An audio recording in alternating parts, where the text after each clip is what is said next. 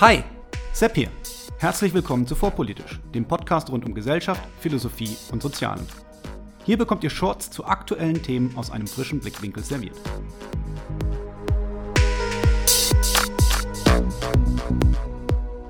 Hallo liebe Hörer. Bevor wir in das übliche Short starten, ein Hinweis in eigener Sache. Am 24.11. werde ich als Gast auf einer Podiumsdiskussion mit Titel Die Woken und die Rechten, zwei Fäuste für die Gegenaufklärung in Frankfurt am Main zugegen sein. Dort werde ich mit Gästen wie dem Extremismusforscher Holger Marx, dem YouTuber Sinans Woche und dem freien Autor Till Randolph Amelung, die ihr alle schon aus Interviews in diesem Podcast kennt, diskutieren. Weitere Gäste sind Jörg Finkenberger, Chantal Elhelu und die Politikwissenschaftlerin Esther Kovacs. Mehr Informationen zur Veranstaltung findet ihr im Internet unter www.clubvolontär.de.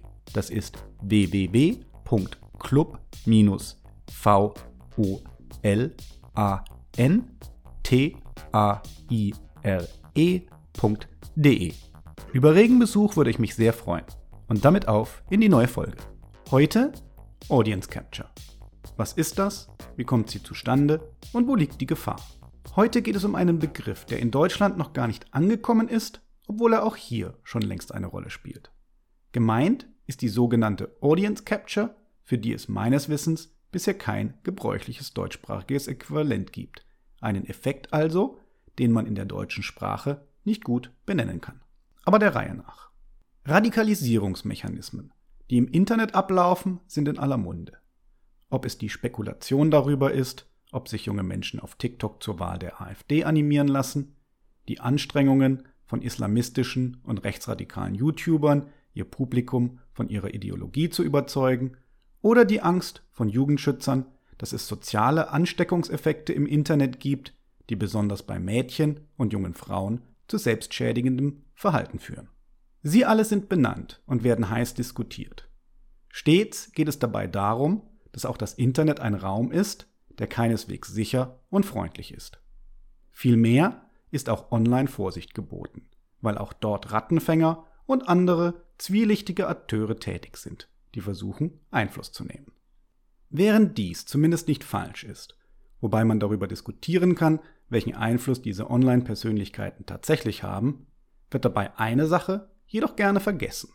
All die vorgenannten Prozesse gehen nämlich davon aus, dass Content Creator, also diejenigen, die Inhalte produzieren, bewusst oder unbewusst ihr Publikum beeinflussen.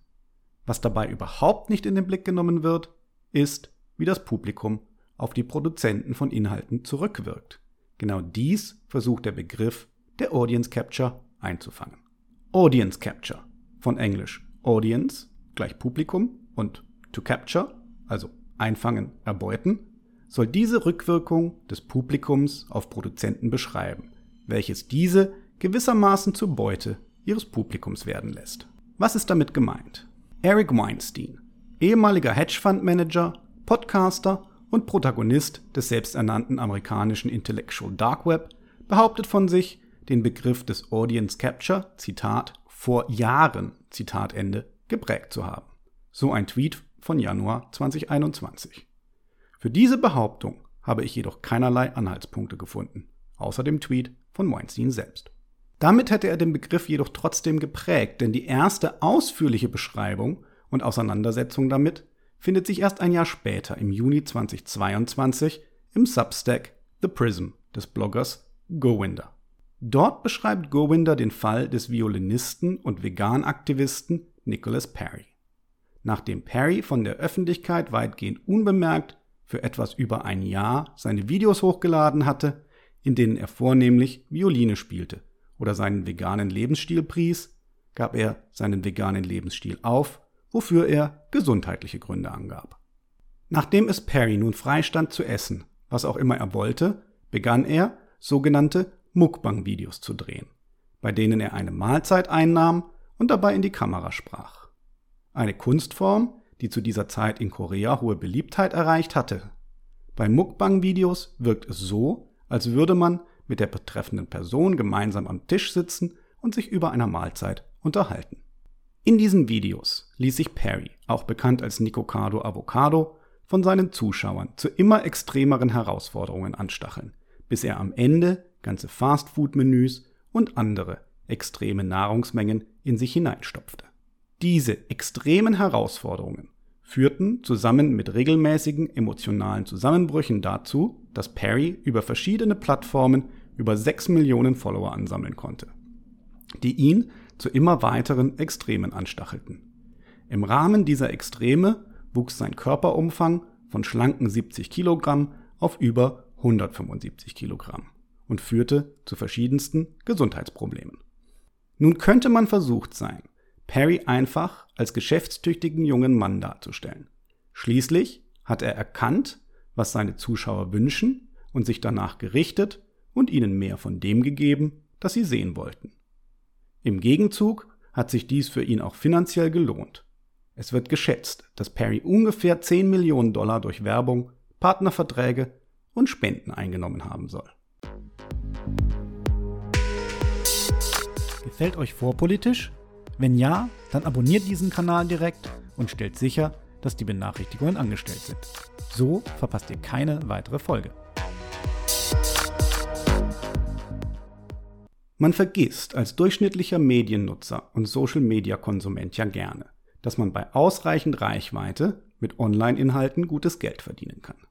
Konservative Schätzungen sagen, dass man pro Jahr und Follower mit ungefähr 50 Cent rechnen kann, wenn man erstmal die Monetarisierungsschwelle überschritten hat. Ich würde jedoch sagen, dass mehr dahinter steckt als eine Business-Entscheidung, die in diesem Fall für einen jungen Mann Ruhm gegen Geld bzw. Gesundheit gegen Geld bedeutete. Gerade auch Content Creator mit politischen oder gesellschaftspolitischen Anliegen laufen Gefahr, sich durch ihre Zuschauer radikalisieren zu lassen, wenn sie zu sehr darauf achten, was erfolgreich ist und weniger ihren eigenen Wertekompass im Blick haben. Man denke an die als Maßnahmenkritiker gestarteten Bodo Schiffmann und Michael Wendler, die sich während der Corona-Zeit massiv radikalisierten und den Boden jeder vernünftigen Maßnahmenkritik weit hinter sich ließen. Dies ist auch kein Wunder und wird durch die Evolutionspsychologie bestätigt. Wie Andreas Edmüller und Judith Fessler in ihren Büchern zu Verschwörungstheorien und Extremismus schreiben, mit beiden habe ich ausführliche Interviews geführt, die ich an dieser Stelle noch einmal empfehlen möchte, sind Menschen Herdentiere und die Bestätigung, die wir durch die Gruppe bekommen, ist enorm wichtig für unser Selbstbild. Es ist also nicht nur finanziell eine feine Sache, wenn die Zahl der Follower steigt, sondern auch emotional extrem befriedigend. Als Rudeltiere, die wir Menschen nun mal sind, hinterfragen wir unsere eigenen Meinungen eher, wenn wir auch von anderen kritische Rückmeldungen bekommen. Sind wir hingegen in einer Blase aus Menschen, die alle eine Meinung teilen, so tendiert die gesamte Gruppe dazu, sich zu radikalisieren. Interessanterweise ist es aber nicht so, dass der extreme Teil die anderen zu seiner Meinung gewissermaßen hinradikalisiert, sondern die gesamte Gruppe radikalisiert sich, was auch bedeutet, dass die sowieso schon radikalen Elemente der Gruppe, und oft sind diese eben gleichzeitig die Wortführer, sich noch weiter radikalisieren. Govinda erinnert in seinem Blogtext an die griechische Figur des Narziss, der so von seinem eigenen Spiegelbild in einem Teich angetan war, dass er sich von seinem eigenen Spiegelbild gar nicht mehr lösen konnte und sich schließlich in eine Blume, eine Narzisse eben, verwandelte. Warum verwendet Govinda dieses Bild des Narziss? Er weist darauf hin, dass wir Menschen uns als Menschen eben auch immer in dem wiedererkennen, was uns durch unsere Mitmenschen gespiegelt wird. Und manchmal, so Govinda, gefällt uns dieses Spiegelbild besser als das, was wir sehen, wenn wir uns selbst betrachten. Wer nun aber denkt, ich bin ja kein Influencer und verdiene im Internet auch kein Geld und daraus schließt, dass der Audience Capture Effekt ihn oder sie deshalb nicht betrifft, der sollte vorsichtig sein. Denn erstens kann der Effekt in allen sozialen Gruppen greifen und ist somit auch in der realen Welt außerhalb des Internet relevant. Und zweitens gibt es noch einen Effekt, der in diesem Zusammenhang eine Rolle spielt auf den ich ebenfalls noch kurz eingehen möchte. Aus der Sozialpsychologie wissen wir, dass Menschen dazu tendieren, einen Verlust stärker zu empfinden als einen Gewinn. Die Nobelpreisträger Kahnemann und Tversky haben festgestellt, dass Menschen subjektiv auf Verluste bis zu doppelt so stark reagieren wie auf Gewinne und sich entsprechend verhalten. Man spricht in der Psychologie von der sogenannten Verlustaversion oder auf Englisch Loss Aversion. Was aber bedeutet das konkret?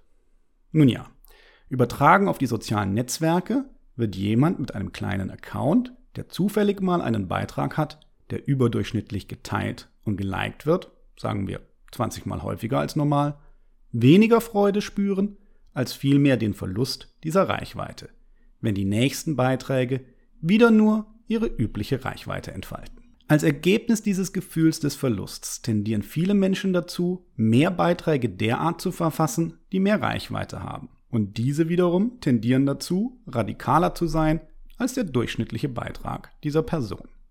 Selbst kleine und kleinste Nutzer von sozialen Medien sind also gefährdet, sich durch Audience Capture selbst zu radikalisieren. Selbst dann, wenn es eigentlich kein nennenswertes Publikum gibt. Je größer die Reichweite, so steht zu vermuten, auch wenn es dazu meines Wissens keine belastbare Forschung gibt, desto größer die Gefahr. All meinen Content Creator Freunden möchte ich also mit auf den Weg geben, sich regelmäßig zu hinterfragen und sich nicht in einen derartigen Sog hineinziehen zu lassen. In diesem Sinne hoffe ich, dass ihr mir ordentlich auf die Finger klopft, solltet ihr eine Radikalisierung meiner Beiträge feststellen.